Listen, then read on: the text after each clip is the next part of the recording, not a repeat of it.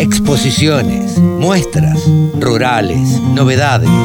Toda la información en la radiodelcampo.com. El gurú de los analistas de mercado se llama Pablo Adriani. Está en muchos medios de comunicación, ustedes lo pueden escuchar, y le presta servicios a los productores. De vez en cuando, o normalmente lo contratan para que haga estudios y análisis. Pablo, ¿cómo te va? Buen día. Buen día, ¿cómo andas, Carlos? Saludos para vos y a toda tu audiencia. Bueno, muchas gracias, gracias por atendernos.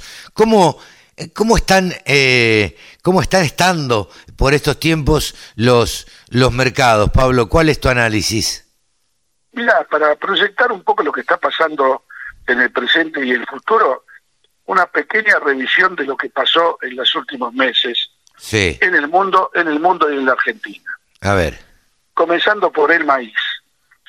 El high de maíz en Chicago fue en octubre del 22, 275 dólares. Ajá, El low fue el 19 de mayo del 23, hace un mes, acá en Argentina. claro, claro. y el no fue 218 dólares. Quiere decir que el mercado de maíz en Chicago bajó entre octubre del 22 y mayo del 23 56 dólares. Y recuperó algo.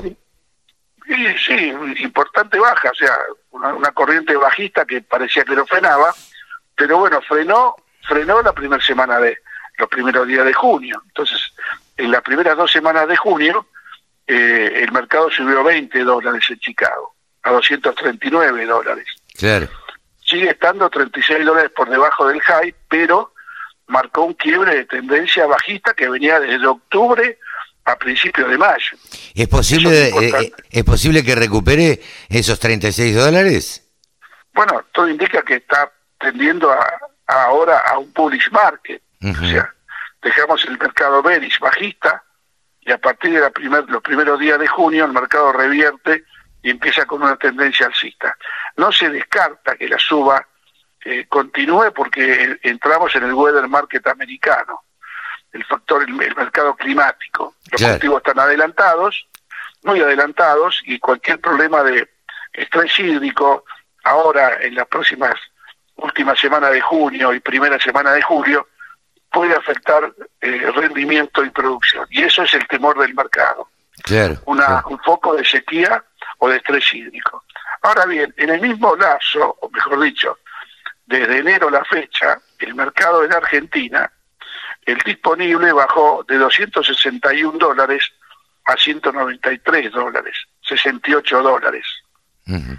Y no recuperó los 20 dólares que recuperó Chicago en estas primeras dos semanas de junio. ¿Y por qué este mercado no copia el, el- el de eh, la, la tendencia de Estados Unidos? Porque yo creo que eh, pensar en, en lo que pasa en Argentina en las próximas semanas y meses es un factor de incertidumbre permanente.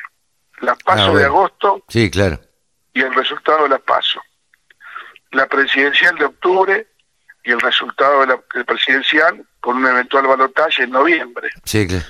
La asunción el 10 de diciembre, que no se sabe qué partido político, cuál va a ser el presidente. Todos esos eh, incertidumbres e interrogantes están afectando los mercados y lo tiran para abajo, lo tiran para abajo. Ahora bien, el maíz nuevo, que vale 192 dólares, eh, contra un disponible que vale 193 en Argentina. O sea que prácticamente no tenés pase entre maíz nuevo y disponible.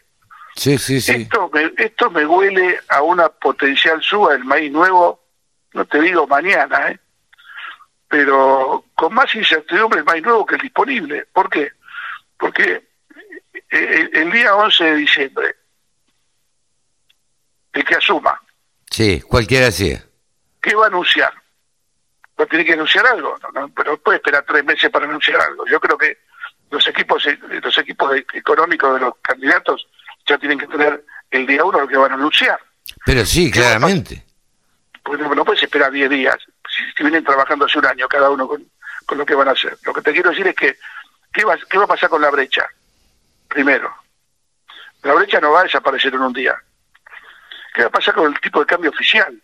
El tipo de cambio oficial tiene un atraso del 31% en términos nominales. Y si lo ajustás por inflación del exterior, tiene un atraso del 55% en términos reales. Claro. O sea que la teoría indica que para ajustar el atraso del tipo de cambio debería haber una devaluación del 50%. Debería, todo, Sí, todo claro. es condicional. Sí, sí, porque sí. hay que ver el gobierno próximo qué va a hacer. En el caso de la soja es más fuerte todavía el tema. La soja, eh, desde el high de Chicago, en febrero del 23, este año, Sí. al 30 de mayo del 23, hace dos semanas, bajó 88 dólares. 88. Es una barbaridad. Una barbaridad. Y las últimas dos semanas de junio, las primeras dos semanas de junio, subió 40. O sea que Chicago te corrigió casi el 50% de la baja Sí. del comienzo de año, ¿sí? en dos semanas de junio. sí, sí. Argentina llegó a tener una soja en enero de 500 dólares por tonelada disponible. Sí, sí, Hoy sí. el disponible está a 371 dólares. 129 dólares de baja del disponible de junio con respecto a enero de este año. Pero el impacto más fuerte es en la soja nueva, Ujú. que cerró a 323 dólares para lo que es mayo del 2024, y eso implica una baja de 177 dólares con respecto al high de la soja de enero de 500 dólares por tonelada. Eso es lo que se va a enfrentar el productor el año que viene. Una soja 177 dólares menos que este año, el máximo que fue en enero. Y ahí y, a- y acá vale lo mismo que decimos para maíz. ¿Qué va a pasar con la brecha? Claro. ¿Qué va a pasar con el tipo de cambio oficial? ¿Qué va a pasar con el déficit público, el gasto público, los subsidios, las, las ayudas sociales? Todo un tema, el régimen laboral, el régimen impositivo. Son todos temas que no se corrigen en, en un día ni en un mes. Es un cambio de expectativas que va a tener que generar el nuevo gobierno para lograr cierta estabilidad y que el productor tenga herramientas mucho más sólidas para tomar decisiones. Hoy, decir que la soja a 3.23 mayo o el maíz a 192 eh, marzo del 24, los dos en New Crop, decir que es caro o barato, no tenés argumentos. Sí te puedo dar mi feeling. Mi feeling es que estamos tan por debajo del mercado internacional que cualquier ajuste que haga el próximo gobierno, que debería ser para bien de la economía en su conjunto, va a tener impacto alcista en los mercados. Entonces, a mí no me gusta hacer recomendaciones, pero en esta oportunidad creo que hay una buena chance de comprar calls, opciones de compra, de maíz y de soja, cosecha nueva, al precio más bajo de prima que consiga. Porque puede haber un efecto rebote en el primer trimestre por las expectativas que debería generar El próximo gobierno. el próximo nuevo gobierno. Claro. Eh, sí, es todo un tema. Te hago una pregunta. ¿Has estado cerca de los productores? Eh, yo, a mí me da la sensación como que están un poquito más animados. Tal vez será el efecto de que pueden sembrar, este, algunos están sembrando trigo. Eh, me parece que el productor está un poquito más contento. Productor siembra esperanza. Sí, claro.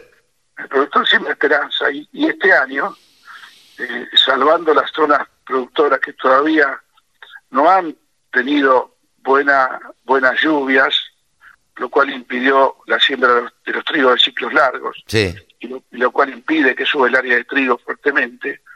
Eh, en donde hay buena humedad, el productor tiene una buena expectativa de generar una siembra de trigo ciclo corto, de acá a fines de julio, o hasta el 15 de julio, y una buena implantación de los cultivos de verano. Pero hasta que no tengamos un, una lluvia generalizada, en donde falta todavía humedad en los suelos, sí. no podemos proyectar ninguna estimado de siembra y de producción ni de cultivos de invierno ni de cultivos de verano. Bien, bien. Pablo, muchísimas gracias como siempre. Gracias a vos y un fuerte abrazo. Buen fin de semana. Pablo Adriani, el gurú de los analistas de mercados, ha pasado aquí en los micrófonos de la Radio del Campo. Solo pensamos en agro. Desde la música hasta la información. Bajate la aplicación para escucharnos en tu celu.